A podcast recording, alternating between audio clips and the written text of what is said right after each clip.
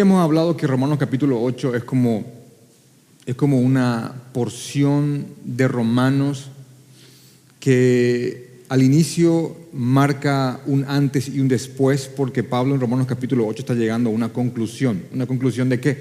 De todo lo que viene hablando anteriormente. Así que la gran conclusión de Romanos capítulo 8 es la siguiente, ya no hay ninguna condenación para los que están en Cristo Jesús. Habíamos hablado también de que estar en Cristo Jesús no es solamente decir soy cristiano, asistir a una iglesia, o simplemente decir efímeramente y superficialmente que se cree en Jesucristo, sino que estar en Jesús es tener fe en Jesús y tener confianza en su sacrificio. Habíamos hablado eh, de eso y le habíamos dado mucha, mucha insistencia. Así que em, después de, esta gran afirmación, ya no hay condenación para los que están en Cristo Jesús, Pablo empieza a hacer, una, hacer declaraciones, afirmaciones. Así son los hijos de Dios, así no son los hijos de Dios. Y después de, de llamar a hacer morir, de llamar a hacer morir eh, el pecado que aún mora en nosotros por el Espíritu Santo eh, y también de decirnos que somos herederos de Dios y coherederos con Cristo, em, vas a exponer tres gemidos por la gloria. De hecho, que ese va a ser el, ese va a ser el título de, de esta predica, los tres gemidos por la gloria. Y esto está a partir de Romanos capítulo 8, versículo 19 al 27. Repito, los tres gemidos por la gloria. Y vamos a, estudiar eso hoy y ruego al Señor que nos guíe. Em, Pablo es un hombre que entregó completamente su vida a Jesucristo. Y yo estoy seguro que conforme alguien se entregue más al Señor, va a producir una reacción en el mundo en contra de su persona. ¿Entienden eso? Cuando uno más se entregue al Señor, cuando uno más procure vivir piadosamente en Cristo Jesús, más va a provocar una reacción del mundo en su contra. Ahora, quiero darle un énfasis a esto, porque yo quiero dejar bien en claro de que un creyente va a encontrar oposición y una reacción del mundo en su contra. Lo que estoy diciendo es que esa reacción va a ser en menor o mayor medida de acuerdo a su entrega a Cristo. Pero es imposible que el mundo no reaccione ante un creyente. ¿Entienden eso? Es imposible. Es imposible. En Timoteo dice que para que todos aquellos todos aquellos que quieran vivir piadosamente en Cristo Jesús encontrarán persecución. Y piadosamente significa vivir lo que uno dice creer, vivir para glorificar al Señor. Va a encontrar persecución. Así que este hombre que realmente lo entregó todo y lo perdió todo por amor a Jesucristo, escribe lo siguiente en Romanos capítulo 8, versículo 18. El versículo anterior al 19 en adelante que va a ser motivo de nuestro estudio. Pero quiero solamente leer el 18 como una introducción, porque conecta todo lo que vamos a estudiar. Pues tengo por cierto que las aflicciones del tiempo presente no son comparables, no son comparables con la gloria venidera que en nosotros ha de manifestarse. Así que dice este hombre que yo tengo presente, yo soy muy consciente que todas las aflicciones, todas las persecuciones, toda esa reacción del mundo en nuestra contra, todos estos momentos de, dolor no son comparables a la gloria, y esta palabra es importante porque dice a la gloria que ha de manifestarse. Ya ya somos lo que somos, pero hay una gloria que aún no se ha manifestado porque ha de manifestarse. Y eso es lo que va a, a, dar a continuación. De los tres gemidos por esa gloria, y repito, que ha de manifestarse. Entonces dice en Romanos capítulo 8, versículo 20, y estos tres gemidos son el gemido de la creación, el gemido de los hijos de Dios y el gemido del Espíritu Santo. Ahora miren lo que dice en Romanos capítulo 8, versículo 20. Porque la creación fue sujetada a vanidad, no por su propia voluntad, sino por causa de aquel que la sujetó en esperanza. Porque también la creación misma será libertada de la esclavitud de corrupción a la libertad gloriosa de los hijos de Dios, porque sabemos que toda la creación gime a una y a una está con dolores de parto hasta ahora. Y no solo ella, sino que también nosotros mismos que tenemos las primicias del Espíritu, nosotros también gemimos dentro de nosotros mismos esperando la adopción, la redención de nuestros cuerpos. Versículo 24, porque en esperanza fuimos salvados, pero la esperanza que se ve no es esperanza, porque lo que alguno ve, ¿a qué esperarlo? Pero si esperamos lo que no vemos, con paciencia lo aguardamos. Versículo 26. Y de igual manera, y repito, y de igual manera el Espíritu nos ayuda en, nuestras, en, nuestra debilidad pues ¿qué hemos de pedir como conviene? No lo sabemos, pero el Espíritu mismo intercede por nosotros con gemidos indecibles. Mas el que escudriña los corazones sabe cuál es la intención del Espíritu, porque conforme a la voluntad de Dios intercede por nosotros. Fin de la cita. Así que repito y recapitulo. Después de Pablo decir lo que estamos viviendo ahora, sea lo que sea, y pausa de nuevo, si ustedes van a 2 de Corintios capítulo 11, no hace falta que lo lean, pero anótenlo, pongan pendiente. Y ven los, sufrimientos de Pablo como apóstol. Y hacen una comparación de los sufrimientos nuestros, los tuyos, con él, y vas a terminar diciendo, lo que a mí me pasa no, no es nada. Ahora, este hombre trató esos sufrimientos como, como poco. Esto, este, esta leve tribulación momentánea, dicen en otras partes, leve tribulación momentánea. Leve tribulación momentánea. Segundo de Corintios capítulo 11, todo lo que pasaste, leve tribulación momentánea. Él dice, sí, leve, porque no es nada comparado con la gloria que nos espera. Y mientras este hombre externo se va desgastando, el interior se fortalece cada, cada vez más, esperando lo que lo que ha de venir. Entonces, después de decir esto y de hablar de esta gloria que ha de manifestarse, él dice algo acá sumamente interesante. Y quiero que, quiero que entiendan que esto contrarresta toda esta, esta, esta corriente ecológica, romántica, ah, humanista, eh, eh, sin sentido, sino que realmente pone a la creación, a la naturaleza en su lugar y en su sitio y nos da una como visión bíblica de la creación. Y miren lo que dice en cuanto a esa gloria que ha de manifestarse, gloria que ha de manifestarse, que no la tenemos, que ha de manifestarse. Dice lo siguiente, porque la creación fue sujetada a vanidad. ¿A qué? A vanidad pero no por su propia voluntad, sino por causa de aquel que la sujetó en esperanza. Pero también la creación misma será libertada de la esclavitud de corrupción a la libertad gloriosa de los hijos de Dios. Porque sabemos que toda la creación, porque sabemos, nosotros sabemos que toda la creación gime, gime a una, y a una está con dolores de parto hasta ahora. Y eso es, y eso es lo que yo quiero iniciar con ustedes eh, estudiando en el día de hoy. Los gemidos de la creación, el primer gemido corresponde a la creación. Y esta palabra que, está aquí, anhelo ardiente, se refiere a una expectativa y es una palabra griega que es un poquito complicada. Yo acá la separé para poder pronunciarla. Es apokaradokai. Un poquito complicado. Pero es una palabra que, que se refiere en los diccionarios cuando alguien está de puntas de pie con el cuello estirado esperando que algo ocurra.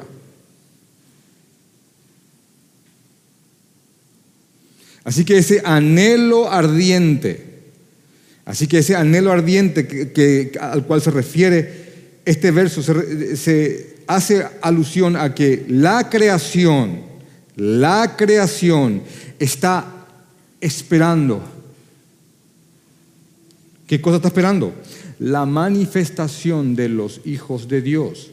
Esa gloria que aún no es, pero que ha de ser.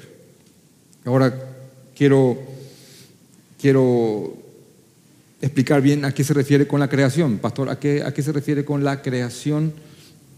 Eh, está esperando esto. Porque el anhelo ardiente de la creación es aguardar la manifestación de los hijos de Dios. Romanos capítulo 8, versículo 19. Bueno, la creación a la cual se refiere acá no son los ángeles de Dios, porque los ángeles no fueron sometidos a, corrupción por causa del pecado. Por supuesto no son los, los demonios y Satanás, porque ellos no están esperando la manifestación de los hijos de Dios. Y tampoco se refiere a los hijos de Dios, porque los hijos de Dios gimen más adelante en el pasaje y se los ponen como un, como un grupo específico. Eh, esto se refiere a todo lo animado e inanimado que Dios ha creado, a lo que se conoce hoy como la naturaleza. La naturaleza misma, en, un, en cierto sentido, está clamando el ser rescatada del estado en el cual está hoy día. Eso es lo que está diciendo. Que la creación, que la creación, el universo entero, clama, está gimiendo. El anhelo ardiente de la creación es aguardar la manifestación de los hijos de, Dios. La está aguardando, es con mucha paciencia. Ahora, esta palabra, la manifestación, porque ¿a, qué se refiere esto? Esta, esta, palabra manifestación es la palabra apocalipsis, que es fácilmente identificable porque de esta palabra, la manifestación de los hijos de Dios, esta palabra apocalipsis, eh, significa revelación y, es el, y, de acá deriva el nombre del último libro de la Biblia. De hecho, que, cuando uno lee eh, Apocalipsis capítulo 1, versículo 1, inicia así, la revelación de Jesucristo que Dios le dio para manifestar a sus siervos las cosas que deben suceder pronto. Apocalipsis 1, versículo 1. Y por esa primera palabra, el Apocalipsis o la revelación eh, eh, tomó nombre ese libro. Así que esta manifestación, esta manifestación que la creación entera anhela ardientemente, ¿a qué se refiere? Se refiere al tiempo en el cual Jesús vendrá y tomará a los suyos, los glorificará y junto con sus hijos glorificará el mundo entero. Quiero leer una porción de, un, pastor que eh, escribió algo brillante, eh, John MacArthur, y quiero hacerle partícipes de lo, que él, de lo que él escribió en su comentario. Dice así, el mundo no comprende, el mundo no comprende quiénes son los cristianos en realidad. En su promesa, en su primera epístola, Juan explicó a sus hermanos creyentes, mirad cuál amor nos ha dado el Padre para que seamos llamados hijos de Dios. Por esto el mundo no nos, conoce, no nos conoce porque no le conoció a él. Primera de Juan capítulo 3 versículo 1. También continúa escribiendo, en la era presente el mundo es incapaz de distinguir en absoluto entre cristianos y no creyentes. Las personas que se llaman a sí mismas cristianas caminan, se visten y hablan de manera muy parecida a todos los demás. Y muchos incrédulos tienen importantes normas morales. Y por otra parte, tristemente, vemos muchos cristianos con pocas evidencias de ser realmente salvos. No obstante, en el momento señalado, Dios revelará quiénes son suyos en verdad. Ese momento es el momento de la manifestación de los hijos de Dios. ¿Entienden eso? Va a llegar un tiempo en el cual Dios va a manifestar quiénes son sus hijos. Y va a manifestar a esa iglesia que está dentro de la iglesia. No solamente a la iglesia que está dentro del mundo, sino que a la iglesia que está dentro de la iglesia. Dentro. ¿Entienden? Me, están siguiendo porque entonces, Señor, tiene que llevarte a clamar. El momento en el cual separe el trigo del abrojo, los que son de lo que no son, Y en aquel momento cuando venga el Señor muchos van a decir, Señor, Señor, e inclusive en el día del juicio muchos van a alegar obras, manifestando que no son creyentes. Señor, ¿acaso en tu nombre no hicimos milagros? ¿No echamos fuera demonios? ¿No, no dimos profecía? Van a alegar obras. Porque nunca entendieron ni fueron partícipes de la gracia. Van a alegar obras. Y el Señor les va a decir, yo nunca te conocí. Fíjense cómo uno dice, ya no te conozco más, algún tiempo caminamos juntos, pero después te apartaste. Él dice, nunca, nunca tuvimos parte. Romanos capítulo 7, versículo 21. Nunca tuvimos parte. Yo nunca te conocí. Así que va a llegar el día en el cual los hijos de Dios se manifiesten, lo que, lo que realmente son. Y en ese momento en el cual Jesús aparezca y toda rodilla se doble, como dice segunda de, Corintios, y toda rodilla se doble y todos confiesan que Jesús es el Señor, tanto hijo como no hijo, tanto, como, tanto creyente como no creyente, cuando eso ocurra, dice Colosenses, Colosenses capítulo 3, versículo 4, 4, cuando Cristo, y miren, miren cómo hace referencia Pablo a Jesús en este pasaje, Colosenses capítulo 3, versículo 4. Cuando Cristo, vuestra vida, ¿es Jesús tu vida? ¿Es tu vida? ¿Jesús es tu vida? Bueno, cuando Cristo, nuestra vida, vuestra vida, se manifieste, ahí está la palabra, entonces vosotros también seréis manifestados con Él en gloria. Más claro imposible ustedes van a manifestarse con Él en gloria. ¿Se acuerdan Romanos capítulo 8, versículo 18? La gloria que ha de manifestarse, bueno, es cuando Él se manifieste y nos manifestemos nosotros con Él en gloria. Cuando se revele quiénes en verdad son, no, no que parecen ser creyentes o cristianos o hijos de Dios o nacidos de nuevo, ovejas, como quieras llamarle, cuando realmente se manifieste quiénes son. Ese día va a llegar. Ahora, lo que, lo, que está diciendo Romanos capítulo 8, versículo 20 es, porque la creación, el anhelo ardiente de la creación es aguardar la manifestación de ese día. Y están anhelando ardientemente eso. Cuando ellos se manifiesten, cuando Dios manifieste el día en el cual va a exponer quiénes son los suyos. Porque la creación, versículo 20, porque la creación fue sujetada a vanidad. Algunas traducciones eh, ponen, la traducción en vez de, de vanidad, eh, la palabra fútil. No una palabra muy común, otros la traducen como frustración, pero la palabra quiere decir, esta palabra vanidad significa en caminar en un sinsentido. Caminar en, eh, eh, caminar en un camino en el cual uno está procurando llegar a algo y nunca se llega. Entonces la creación, todo, cada, cada microorganismo, cada hormiga, cada mamífero, cada pez, las montañas, el cielo, cada árbol, cada minúsculo ser con, vida, todo ha sido sujeto a vanidad con la caída del hombre. Eso es lo que está diciendo aquí. Y está diciendo que toda la creación, toda la creación animada e inanimada, está aguardando, está ardientemente la manifestación de los hijos de Dios, porque ella, la creación, fue sujeta a esta vanidad, a esta frustración, a este sentido de no poder alcanzar lo que pretende, a esta imposibilidad de cumplir su propósito. Toda la creación fue sujeta a esta vanidad, a esta frustración, no por su propia voluntad, sino por causa de aquel que la sujetó en esperanza. Y uno dice, ¿cómo? ¿Quién sujetó a la vanidad a, a esto? Dios mismo, su creador.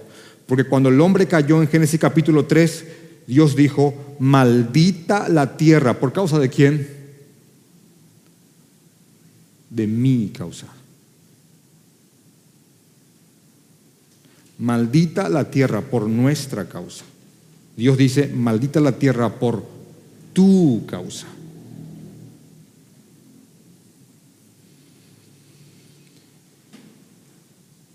Y la naturaleza fue, fue sujeta a este estado en el cual lo ves ahora,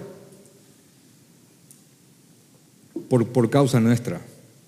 Así que cuando veas la tierra denigrándose y perdiendo su belleza, recuerden esto, maldita la tierra por tu causa.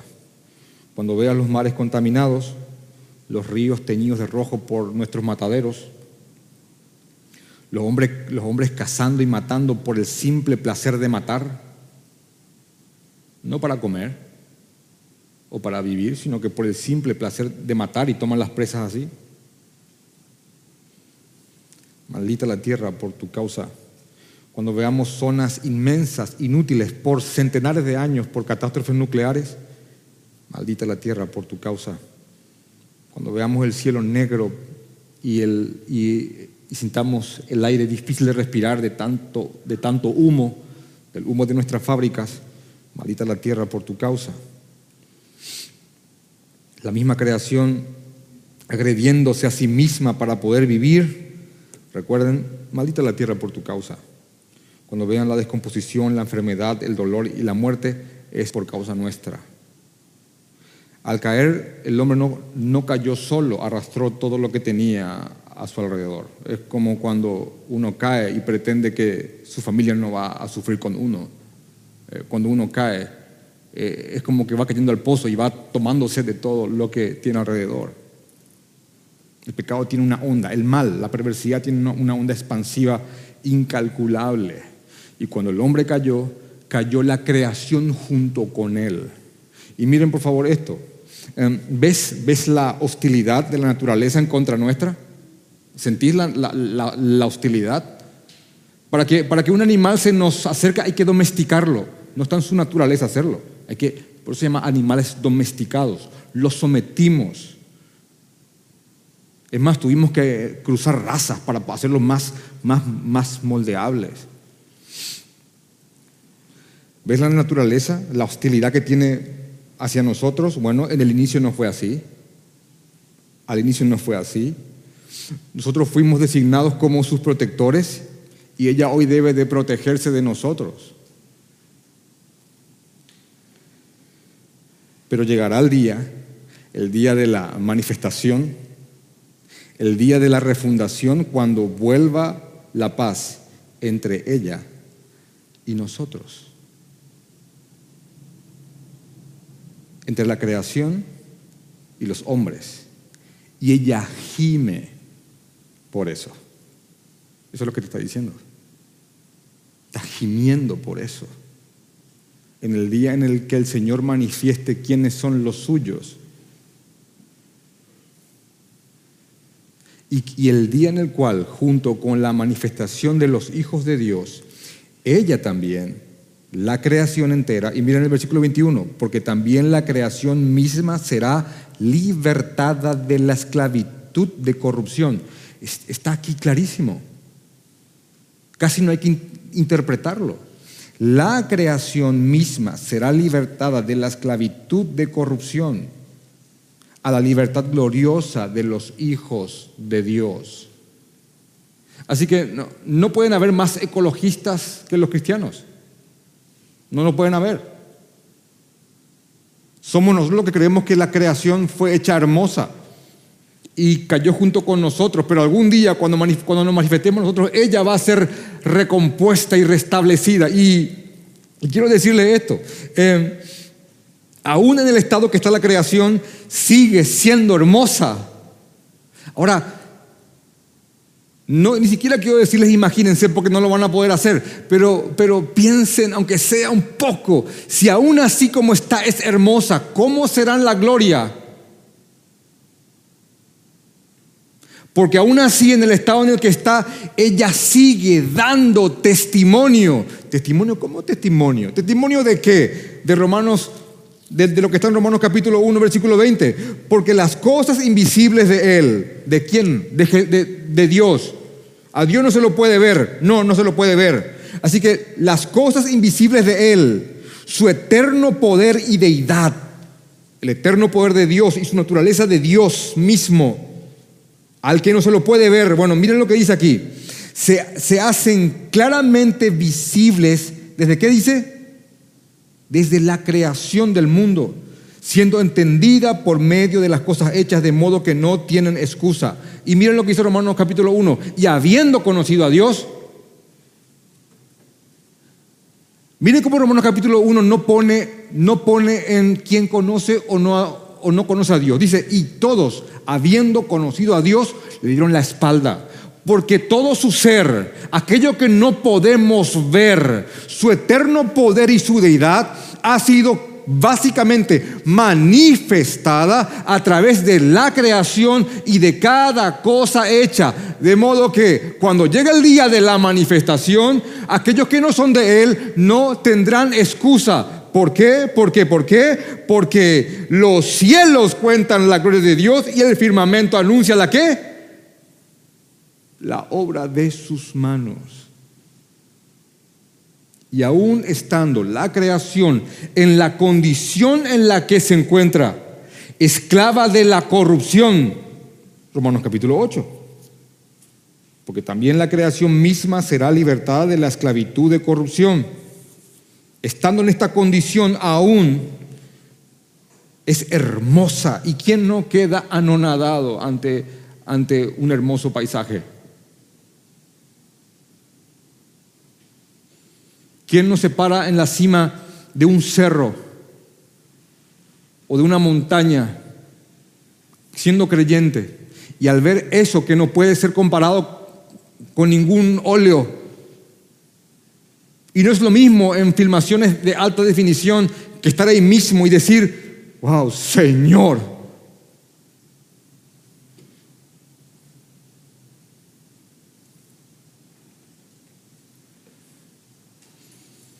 Una vez me tocó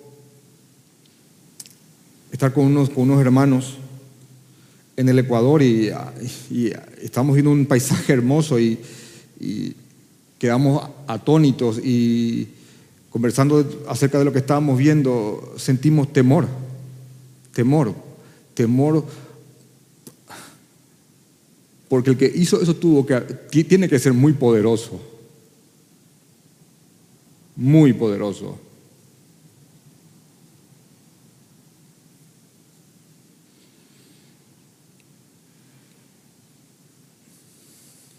Así que aquella, niña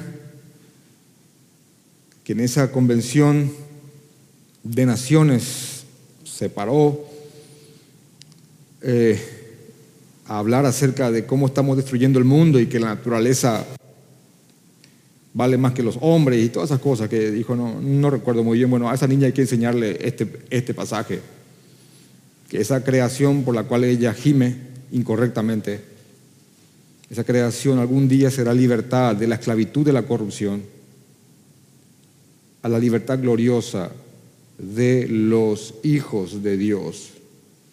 Porque sabemos, y miren cómo dice acá, porque sabemos, y a partir de ustedes también ahora, el que no leyó esto ya lo sabe, porque sabemos que toda la creación gime a una y, gime. Esta palabra estanazo, gime, es, es, es el sonido que alguien emite cuando se encuentra en un lugar del cual no puede salir, está gimiendo. y, la creación gime a unas, y todos unísonos gimen. Y aún está con dolores de parto hasta ahora. Y miren qué, hermosa figura, porque no es dolor de muerte, no es, no, es, no es el gemido de un moribundo. Son los gemidos de alguien que está por concebir algo, de, alguien que está naciendo. Es el gemido de un inicio, no el gemido de un final. Por eso pone esta, esta, esta, esta, frase como alguien que está por dar un parto. Así que eh, los dolores de alguien que está, de una mujer que está por dar a luz, yo lo conozco bien. Y lastimosamente también conozco los gemidos de un moribundo y son distintos. Así que la creación está gimiendo, gimiendo con esperanza. Es lo que está diciendo el texto. Ahora, después de, decir eso, dice, lo siguiente, eh, eh, versículo 23, el segundo gemido. También nosotros gemimos. Y no solo ella, no solo la creación, sino que también nosotros mismos, que tenemos las primicias del Espíritu, nosotros también gemimos dentro de nosotros mismos esperando la adopción, la redención de nuestros cuerpos. ¿Vieron eso? Ahora, ¿quieren, eh, ¿quieren que les sea más específico en cuanto a este gemido que gime un creyente? Bueno, está aquí en Romanos capítulo 7, versículo 24. Miserable de mí, ¿quién me librará de este cuerpo de muerte? De este cuerpo corrupto. Así como la creación gime, ¿quién me librará de este estado corrupto, de, este estado en denigración? También acá el creyente gime, se ve a sí mismo, el, el creyente es cristiano, ha sido regenerado por el Espíritu Santo, ama a Jesús, pero se encuentra con la realidad de que no puede glorificar al Señor como Él quiere, que no puede cumplir los mandamientos de Dios como le gustaría. Yo quiero servirte, Señor, yo quiero guardar tu ley, pero todavía estoy aquí, Señor, en este cuerpo de muerte. ¿Quién me librará de este cuerpo de muerte? Bueno, ese es el gemido al, al cual se refiere acá, aquí. Y tendrías que estar entendiendo lo que estoy diciendo. Es muy importante eso. Porque todo creyente, al ver la condición en la cual aún está, ya somos hijos de Dios, pero aún seguimos en una condición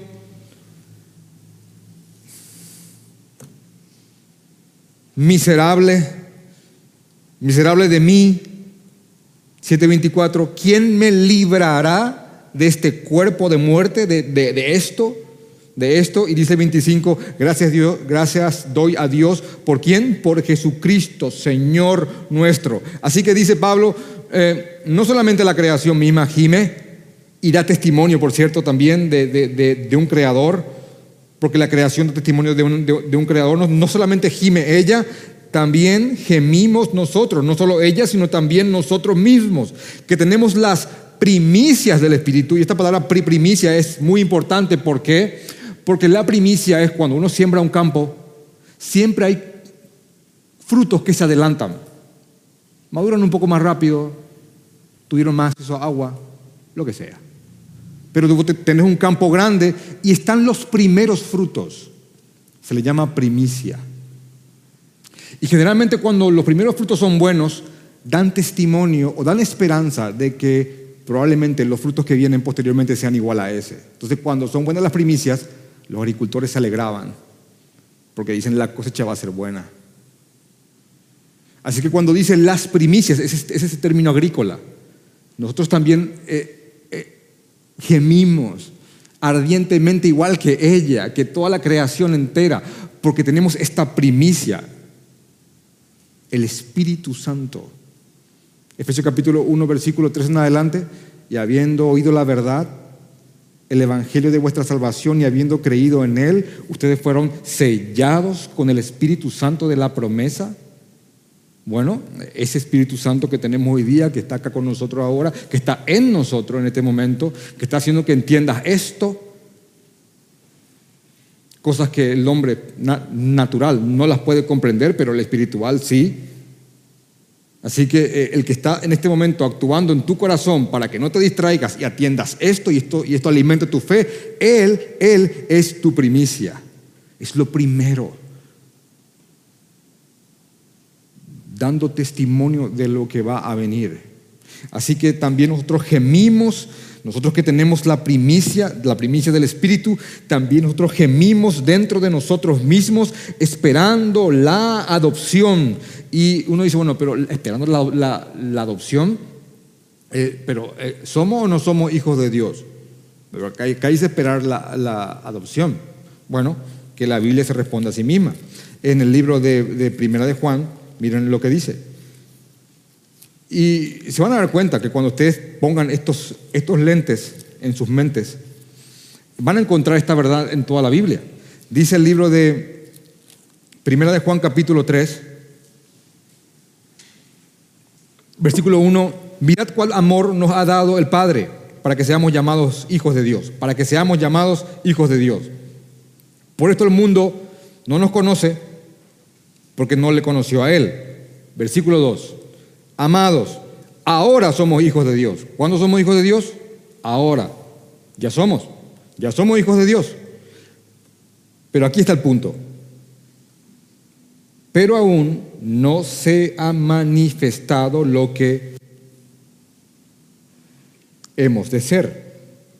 Pero sabemos que cuando Él se manifieste, seremos semejantes a Él, no igual, semejantes, no igual porque Él es Dios, seremos semejantes a Él porque le veremos tal como Él es. Este versículo amerita una prédica entera, pero miren lo que dice aquí.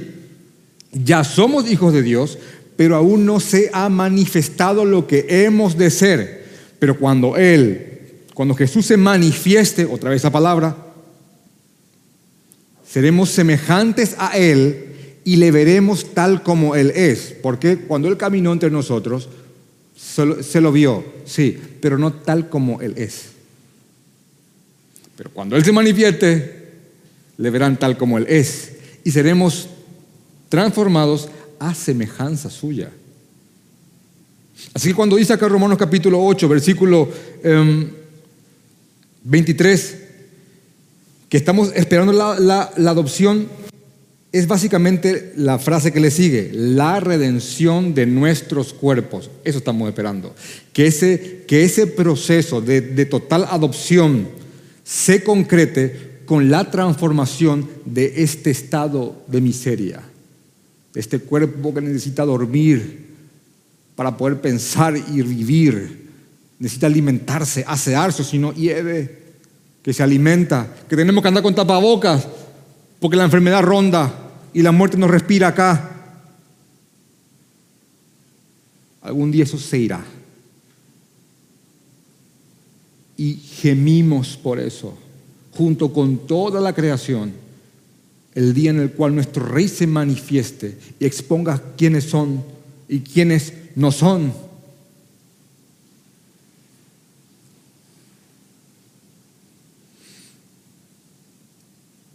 Porque en esperanza fuimos salvos, porque la esperanza que se ve nos espera. Y básicamente dice acá lo siguiente, eh, parece complicado, pero es muy sencillo. Algo que se tiene, en cuanto a lo que se tiene, no se tiene esperanza, porque ya se lo tiene. Así que tenemos esperanza de aquello que aún no tenemos, de aquello que aún no lo vemos de aquel lugar, de, aquel, de, aquel, de aquella transformación. Y quiero acá hacer una pausa y hay una palabra que, que, dice así, utopía. La palabra utopía viene de la palabra u y topos. U, no, topos, lugar, el no lugar o el lugar que no existe. Em, esa palabra se le atribuye en economía política a Tomás Moro, alguien con quien estoy completamente en desacuerdo con sus, con con sus ideas. Em, pero Tomás Moro eh, se, le, atribuye como el inventor de la palabra utopía, del no lugar, del no sitio. Y se, le, y se le atribuye a algo que suena muy lindo, pero imposible. Suena lindo lo que decís, pero es una utopía. Bueno, nosotros no gemimos por un no lugar, no gemimos, no gemimos por algo imposible, no gemimos por una utopía. ¿Entienden? De hecho, hecho que ese lugar existe y es aquí. Solo que aún no está como queremos que estará. Hay Hay distintos versos que hablan de esto que esperamos, tanto la redención nuestra como la redención del, de la tierra. Por ejemplo, voy a dar unos, unas citas, anótenlo. Por ejemplo, Apocalipsis capítulo 22, versículo 3 dice, ya no habrá más maldición, ya no habrá más de, ninguna, de ningún tipo. Y 22, 4 de Apocalipsis dice, y veremos su rostro. Segunda de Pedro, capítulo 3, versículo 13 dice, y esperamos cielo nuevo y tierra nueva, que, que todo esto sea renovado. Y en Isaías capítulo 11, versículos 6 y 9 hay un verso muy interesante. Em, y el debate entre los creyentes y las, y las posturas en cuanto al fin trata mucho en cuanto a qué tan literal o qué tan alegórico es lo que voy a leerte. Pero dice básicamente, Isaías capítulo 11, versículo 6 al 9 dice, morará el lobo con el cordero. ¿Lo conoce? Morará el lobo con el cordero y el leopardo con el cabrito se acostará. El becerro, el león y la bestia andarán juntos y un niño los apacentará. La vaca y la osa caminarán y sus crías jugarán juntas. El león como un buey comerá paja y el recién nacido en la cueva de la serpiente meterá la mano.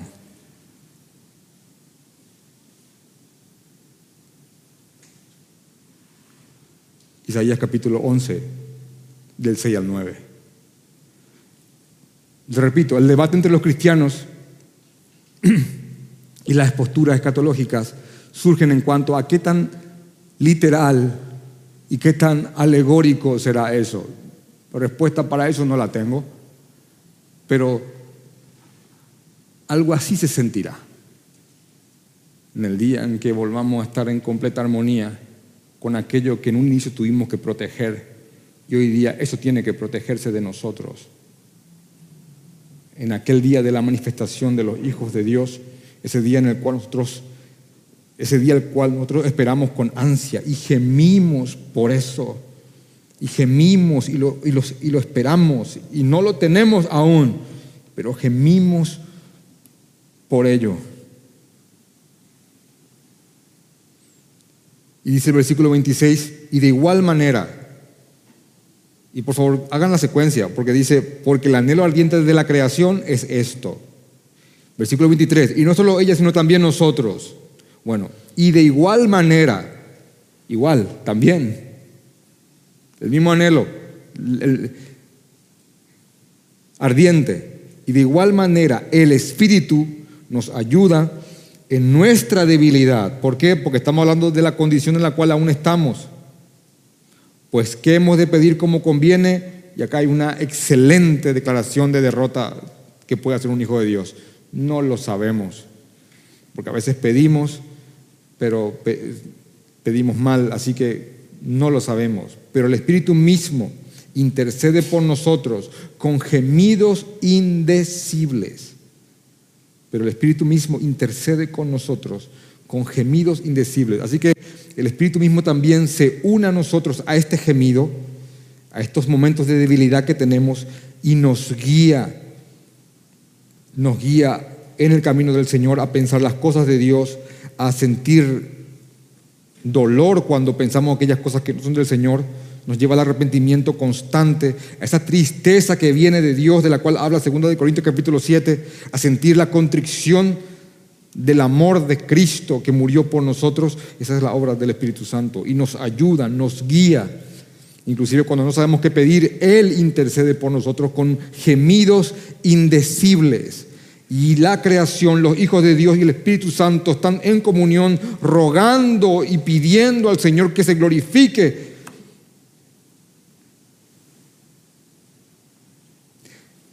¿Saben cuál es la última oración de la Biblia? Tiene que estar en Apocalipsis.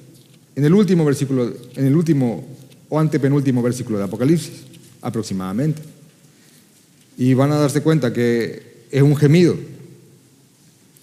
Apocalipsis capítulo 22, versículo 20, y todo termina en el 21, y ya no hay más Biblia. Dice, el que da testimonio de, este, de estas cosas, dice, ciertamente vengo en breve. Amén. Y acá está. Si ven. Señor Jesús. Ven, Señor Jesús.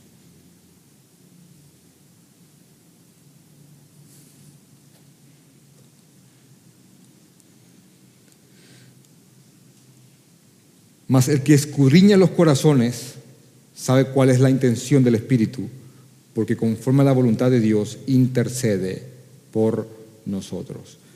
Mas Dios mismo sabe las intenciones del Espíritu, porque hay completa comunión entre el Padre, el Hijo y el Espíritu Santo. Y Dios mismo intercede por nosotros. Hermanos, somos hijos de Dios. Y quiero, quiero terminar con esto. Somos hijos de Dios. Ya ahora somos hijos de Dios, primera de Juan capítulo 3, versículo 2, pero aún no se ha manifestado lo que hemos de ser. Y esta es nuestra esperanza, la esperanza que tenemos en Cristo Jesús, en el día en el cual vendrá y lo recompondrá absolutamente todo. El creyente, el que está en Cristo, aquel que dice Romanos capítulo 8, que ya no hay condenación para él, es aquel que tiene su fe en Jesucristo, aquel que reconoce su deuda, que, reconoce al Dios justo, que merece derramar, que merece que derrame su ira sobre nosotros. Y aquel creyente verdadero es aquel que se postra a los pies del juez y pide perdón y reconoce que Jesús murió en su lugar. Y que ya no hay cuenta, ya no hay pago, ya no hay deuda con Dios. Y espera ardientemente junto, junto con la creación y gimiendo junto con el Espíritu Santo la manifestación de quién ha de ser, de esta gloria de la cual habla Pablo. Así que giman, pueden gemir y esperar en esperanza que el momento viene y, entran, y en tanto el momento viene, nuestra misión es vivir para glorificar a aquel que algún día vendrá por nosotros. Amén. Vamos a orar.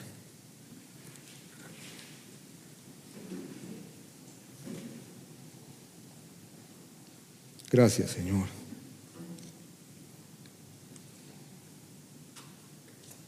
Padre, danos esperanza en cuanto a tu venida. Ayúdanos a vivir en este mundo para glorificarte. Ayúdanos, Señor, a no, a no negociar con el mundo. Ayúdanos a luchar en contra de aquello que aún está en nosotros, que no tiene que ver contigo. Ayúdanos, Padre. Ayúdanos, Señor.